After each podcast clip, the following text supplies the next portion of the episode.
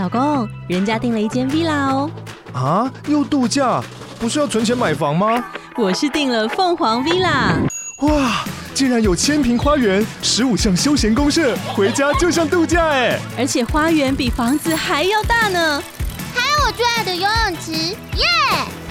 龙大营建 villa 生活，十年防水保固，二至三房，零七三九八五五五五，凤凰 villa。FM Taiwan。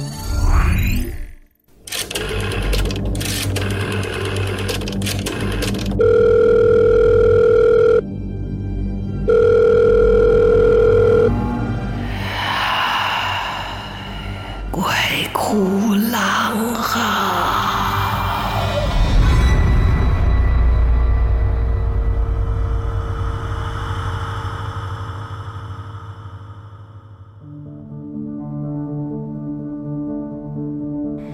大家好，欢迎来到《鬼哭狼嚎》，我是郎祖筠。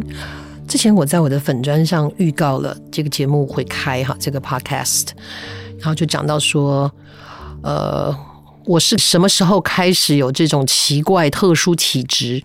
故事就来自于我家来了一只鬼。哎，我没有把故事说完，就是要把好听的留到这个节目里面。这个故事可能有些人听过，比较简版的，是很多年前我曾经在《玫瑰之夜》里面说过，然后后来可能有人在出版品有看过，但是这个出版品其实搞得我很生气，因为当时节目在制作的时候，每个礼拜都会有一些记者在旁边，其中有一位呢，生意头脑很好，每次来录影他就记录这些故事，在未经当事人同意之下呢，就出版了。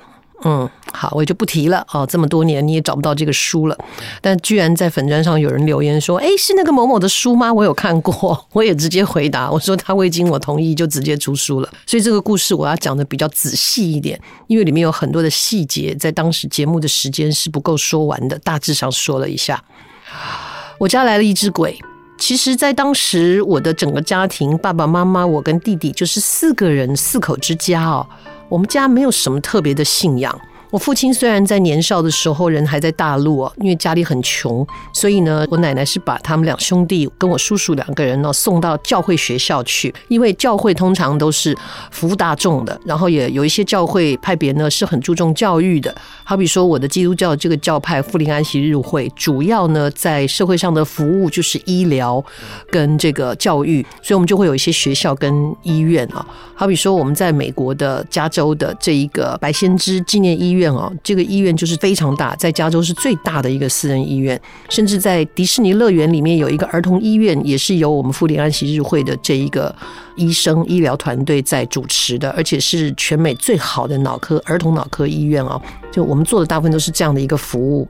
那除了父亲有上过教会学校，然后做一个呢，呃，吊儿郎当的有点两光的这个天主教徒以外，家里面其实没有。我也只有小的时候，大概小学一二年级，或是更小的时候，父亲每一年会去一次教会，就是圣诞节啊，去望个弥撒。然后我很爱跟，是因为那一天呢，一定会给很多小朋友很多在台湾不容易见到的糖果，就是从美国寄来的，所以很爱去。虽然也都没有坐在里面听弥撒，因为听不懂，太小了，所以大概是这样的情形。母亲也还没有开始潜心向佛，所以就是一个没有信仰的家庭。可是有一天呢，就来了这一只鬼，但是在这一只鬼来我家里之前呢，先发生了两件不可思议的事情。当时呢，家里面就是我住在台北那个，我从楼上滚下来啊，不知道前后你会不会听到的这个故事。那个家就是四楼的普通的公寓，隔间小小的，门一进来，左边就是客厅，然后还有阳台，右手边的这个方向，左边有两间房间。然后右手边是餐厅、浴室跟厨房，小小的，说是二十四平了哈，大概也就是个二十来平，小小的。在那一天呢，我从房间里面走出来，没什么事，因为我胆子也很大，因为家里也没有听说过什么，也没有特别的一些民俗信仰，也没有拜拜，没有烧香，没有去什么安太岁，这些通通没有。然后有一天，我从房间里走出来的时候。我就先是听到窗户哦，客厅那边、阳台那边一排是窗户，以前的窗户是那种下面装轨道的木质框的那种窗户，就是你要锁的话，它中间有个洞，然后是一种用锁的栓子把窗户锁紧的那一种木头窗户，所以它的开关蛮大声，就哐哐哦。那我走出来的时候，先听到窗户被拖拉的声音，可是家里只有我一个人，请问是谁去开了那个窗户？砰！很大声的关上，我吓了一跳，心想是谁回来了吗？我匆忙走到客厅的时候，我就呆愣在现场，我就看到了一个透明的人形，就站在我家客厅窗户前面，然后那个感觉是背对我的。当他听到我脚步声的时候，他有一个微微回头的状态，然后他就这样从我的面前，然后从我家的大门穿出去了。呆愣在现场，我心想：我刚刚看到了什么？幻觉吗？好，这件事情就这样过了。接下来第二件事情，隔了几天又发生了，是什么呢？也是我一个人在家，然后突然间，我们家的唱片就响起来了。叫唱片，就是现在大家如果有玩黑胶唱片，就会理解啊，它就是要把那个唱针拎起来。然后呢，开一个开关，让唱盘转起来以后，你把唱针放下去，它会发出这种呲呲呲呲呲的声音，好，音乐就会出来。整个放唱片的过程是这样，没有人去动它，它为什么会自己转？我就发现了收音机上面的唱盘转了起来，然后音乐出来了，这是怎么回事？又是我一个人，而且是晚上，我真的非常害怕。然后，然后，啊。我真的是不知道跟谁求助，因为没有信仰，爸妈也不在家。我等了好久，我才去把那个唱针拿起来，把唱机关上。之后我就躲在房间里面瑟瑟发抖。在躲进房间之前，因为害怕，我把家里能开的灯全打开了。我本来想要开收音机让声音出现，可是我又怕刚刚唱片才响过，收音机会不会出现什么可怕的声音，所以我就一个人孤孤单单的躲在被子里面发抖。而因为我母亲是一个很严格的人。那我父亲又是一个很铁齿的人，我都很怕说出来以后他们会觉得小孩子乱讲或者乱想会挨骂，所以我这些事情都没有说，我只当自己是神经错乱之类的。这两件事情发生之后，过了一段时间都没有什么事情，可是就在这种当我放下戒心，他就在我毫无预警的时候，有一天晚上，我从客厅要走回自己的房间。也就是说，中间那一条类似走道了，虽然它不是一个走道的形式，左边是两个房间，右边就是餐厅的一个空间。我要往自己房间走的时候，我就突然发现，就在餐厅跟浴室中间的那一个墙角上，挂着一个女鬼。我为什么说她挂着呢？是因为她就在房子的中央，然后他就在那个墙角上，垂着长发，我看不清他的脸。遮住了，然后呢，两手垂在两边，然后大概从膝盖以下，他的脚就是淡化，你知道，就是 dissolve，他就渐层的不见，就没有脚，像飘着，可是它又没有飘，它像是有个钩子把它勾在那个墙角一样，它就这样子大半个身体垂头，双手放旁边的镶在那个墙角。我当下看到的时候，以为。我的精神错乱又发生了。我回头看看我年幼的弟弟，我那个时候小学四年级，四年级下学期。我回头看看我弟弟，我弟弟一副浑然不知的样子，也没有害怕，也没有什么。我还问他说：“你有看到什么吗？”我弟弟说什么？我就知道只有我一个人看见，再加上观察我的父母，只有我。我以为他很快就消失，跟前两次发生的状况一样，但没有。他从那天开始就挂在那个墙上，我完全不知道他来这里是什么意思。他也没有动，也没有任何状态，就是像一个摆件一样镶在那里。本来餐厅吃饭的时候，桌子我的位置刚好是背对那个墙角的，但我就强烈的要求跟我父亲换位置。他问我为什么，不敢说。那有人听到会觉得说你好坏哦，你怎么叫你爸爸坐那个位置？不是的。是因为他在我背后，我看不到他，我不知道他会有什么行动。我宁愿面对着他，可以观察他想干嘛。如果他真的伸手要掐住我爸爸的话，我还有机会嚷嚷，还有机会呢，及时喊住或者去拉住我父亲。所以你要知道，一个十岁的小朋友每天吃饭的时候，就是面对一个挂在墙上的灰黑色的一个女鬼。我看不见她五官，看我知道她是女的，那是一个什么情况？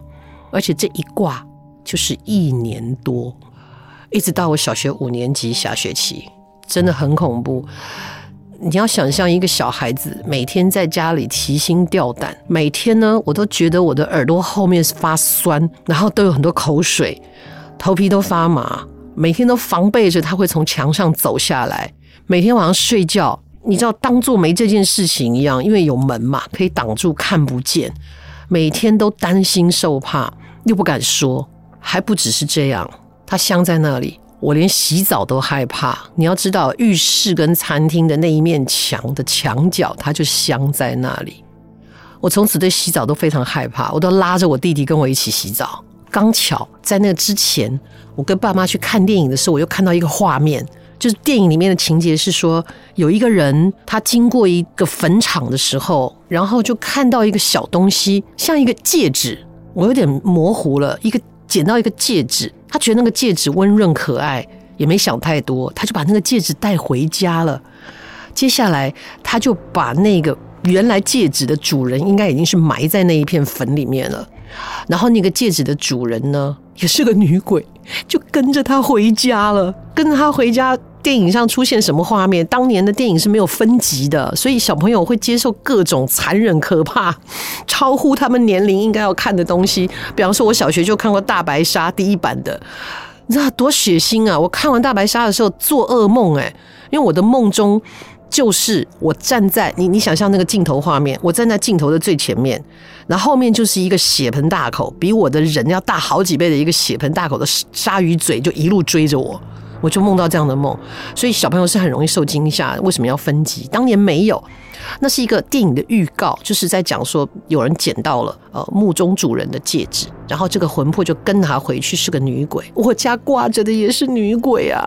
然后它里面又出现一个画面是这个男主角呢在浴室里面，那浴池在他的背后。以前我们的浴池都是用那种彩色瓷砖，就是鹅卵形状的，蓝的、白的。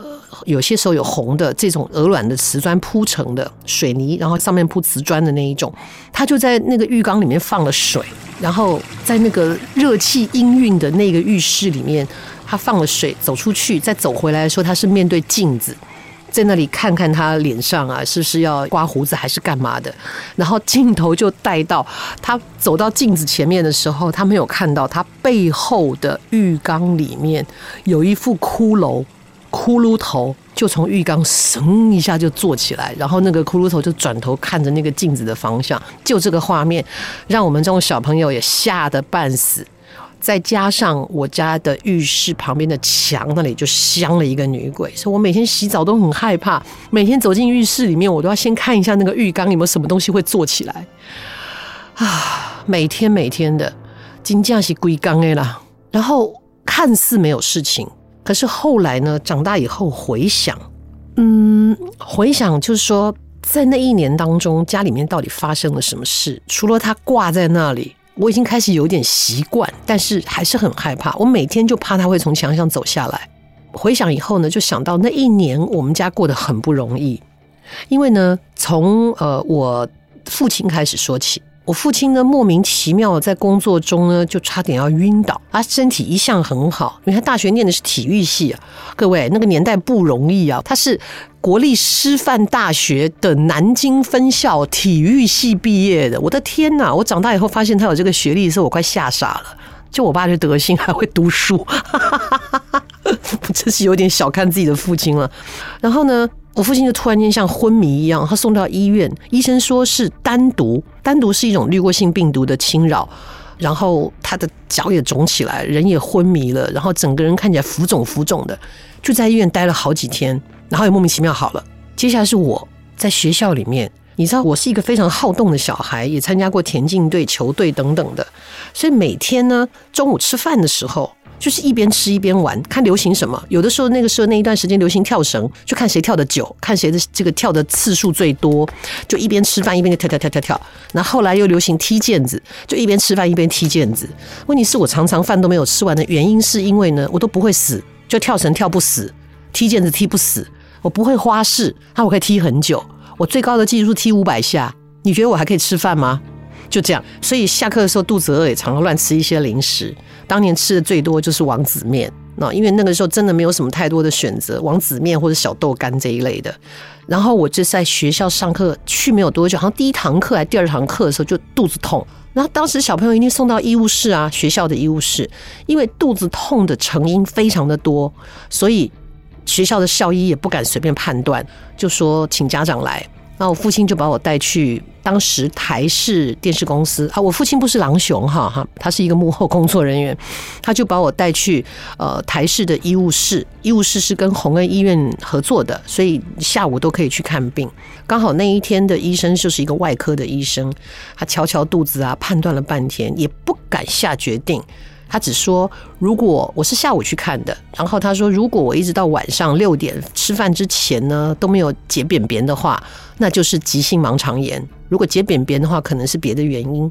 就果真没有，然后我就六点钟就被送到医院，七点钟就手术。从前可没有微创手术啊，开那个刀，我真的不夸张，七公分。就这么大一刀，还好医生的这个技术不错，那个疤缝得很漂亮，然后我也没有蟹足肿，所以现在隐隐约约还看得到那个疤。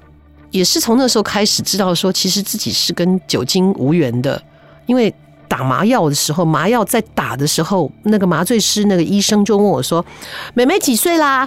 我说：“小学小学五年级了。”他说：“哦，念什么学校啊？”我只回答：“永吉国小。”就晕了，这么快，就这么快。然后 醒来的时候，手术已经结束，然后很痛，就这样。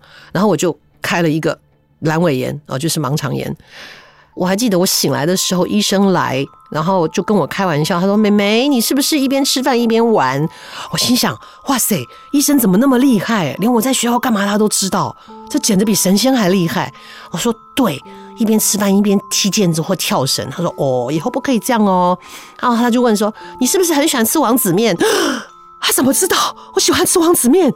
哦，因为你那那个阑尾其实跟我们的这个肠胃是有连结的，它是一个袋子，所以就在这样子那个剧烈的这样晃动中啊，医生就说：“我知道啊，因为你那个阑尾的小袋袋里面有好多王子面。”我的妈呀，好丢脸哦，都烂在里面，难怪会发炎。我就这样在医院躺了好几天，因为这种都大手术，虽然是小是问题，可是就是毕竟是一个七公分长的伤疤。再接下来，我弟弟，我弟弟也是，就突然间像感冒一样，然后发高烧，高烧不退，后来只好送到医院。医生说类似是肺炎，又不像肺炎，可是他也是一直昏迷，也是白白在医院里面，又是打针，又是干嘛，又是住院的。接下来我妈妈这一桩最奇怪，她也是觉得身体不舒服，然后去看了妇科，照了片子，照出来呢，卵巢长东西了，那个刀就更大了。就说没有微创，所以因为是卵巢，所以那个刀呢是在下腹的地方横开一大刀，那个刀大概是二十公分这么大，十五到二十公分这么大。然后呢，动了这个大刀之后，去看那个长东西的地方，打开来之后居然什么都没有，可是片子照出来了。我们家就轮流四个人就在医院进进出出。而那一年呢，家里面只要是爸爸妈妈哦，有个什么计划，说，哎，我们存了一笔钱，我们可以出去旅游吧，啊，就会因为一个人生病把钱用完了。那那个年代没有健保，或者是呢，有一点点什么，哎，我们一块去干嘛吧，那个钱就花掉。就那一年，大家过得很辛苦，也因为没有什么宗教信仰，也没有什么民俗信仰，所以都不会往那里想。我当时年纪小，也没有想到这个连结，只觉得，哎，这一年大家好辛苦哦。日子就这样过了一年多的某一个晚上，那个晚上呢，是说会下暴雨，我们也没在意，可能是下雨之前吧，特别特别的热，屋子里面闷热的不得了。即便我们已经到顶楼去，然后汲取了那一个上面的这个水啊，洒在阳台上降温，还是没有用。到了晚上，窗户都开了，还是非常的闷热。我跟弟弟在房间睡不住，我们就把这个席子。搬到客厅，然后躺在客厅，就稍稍比较凉快一点。那个年代也不是家家户户都有冷气哈，那要有钱人家里才装得了冷气。然后就在客厅跟那一道墙，我刻意睡到比较靠客厅的里面，是因为那一面墙刚好挡住了那个挂在那里的女鬼，我就不用看到她。奇怪的是，每天晚上都这样睡觉，可是到了那天晚上，我特别特别的不安，我总觉得有事要发生，甚至心里面在想，是不是他要下来了？他是不是要开始伤害我的家人了？我非常的害怕，可我不知道怎么办，我又觉得好恐慌哦。我就说嘛，虽然我爸爸是一个很两光的天主教徒，可是家里还是有圣经跟这个念珠，还有十字架。这是我家里面唯一觉得我觉得很神圣的东西，我就去把这些东西翻出来。晚上呢，睡在西子那里，我就抱着圣经，抱着念珠，抱着十字架，总觉得他好像会保护我。然后，当然小孩子说着说着还是沉沉睡去。我不知道睡了多久，外面有很大的风雨声，突然间。我闭着的眼睛感觉到屋子里面好亮好亮，然后我就睁开眼睛，突然间骤然睁开眼睛，吓了一大跳。屋子里面真的非常的光亮，就好像我们在电影里面看到那个屋子整个是白色的，然后是非常亮，你会觉得是外星人来了，就要把人掳走的那种光线。我心想这是什么情况？然后我我我还担心自己是在做梦。我回头看了年幼的弟弟，发现我弟弟在挣扎。他就是嗯嗯在挣扎，发出声音，可是他醒不过来。感觉他试图要醒来，但醒不过来。我非常确认不是在梦中，然后我就环顾了四周，心想说他是不是要过来了？可是那个光亮的感觉又给我一种很安全的感觉，说不出那是一个什么样的一个状态。然后我就一抬头，那一面墙上挂着一幅照片。哦，这个也是一个很奇怪，有兴趣朋友可以上网找一下。据说在民国六十年的时候，美国空军还在台湾驻守的时候，他们在外海，然后巡逻。那天天气也不是很好，然后这个空军呢，就是拿相机在高空对着一团乌云拍了一张照片。但之后那一张照片洗出来呢，居然是观世音菩萨站在龙背上显真身。所以这一张照片后来流传的很广，那也是有人送给妈妈。妈妈那时候开始有一点点想要找一个宗教开始去信仰啊，去信奉。所以那一张观世音现身的这个照片就挂在墙上。所以就在我的正前方，我就环顾四周之后，我一抬头，我就看着那张照片，然后当场就傻眼。你猜我看到了什么？接下来就要请大家继续收听了。因为这故事太长了，好像听得有点过瘾，对不对？哎，就是要让你哎感觉到一定要听完结局啊，就是要勾着你来听下一集。我家来了一只鬼，这只鬼。到底后来怎么了？他为什么要来？我看到了什么？欢迎大家继续收听，记得锁定我们有很多的频道啊啊，KKBOX 啦，或者是呢呃 Spotify 啊，Google Podcast 啦哈，或者是那个叫 Sound On 啊，First Story 啊都可以。但如果您要给我们留言留建议，或者是啊我向您征稿，您身边有什么可怕的、灵异的、鬼怪的呃，或者是诡异的这些故事，欢迎你来投稿。然后呢，最希望。大家到这个 Apple 的 Podcast 里面去留言，给我们评论，这样子我们才会被看到。到底有多少人喜欢这个节目啊？喜欢我的朋友呢，请关注，然后也可以到我们的官方网站来留言啊，给我一些故事，给我一些题材。如果你是一个很会说故事的人，将来也许有一天我会请你来节目里面说说你的经验，跟大家一起分享。今天节目在这边告一个段落喽，记得要每天健健康康、快快乐乐，然后尊重每一个不同的空间。跟领域，我们只要堂堂正正，三三昧真火烧得旺，就什么都不怕。下次再来鬼哭狼嚎，拜拜。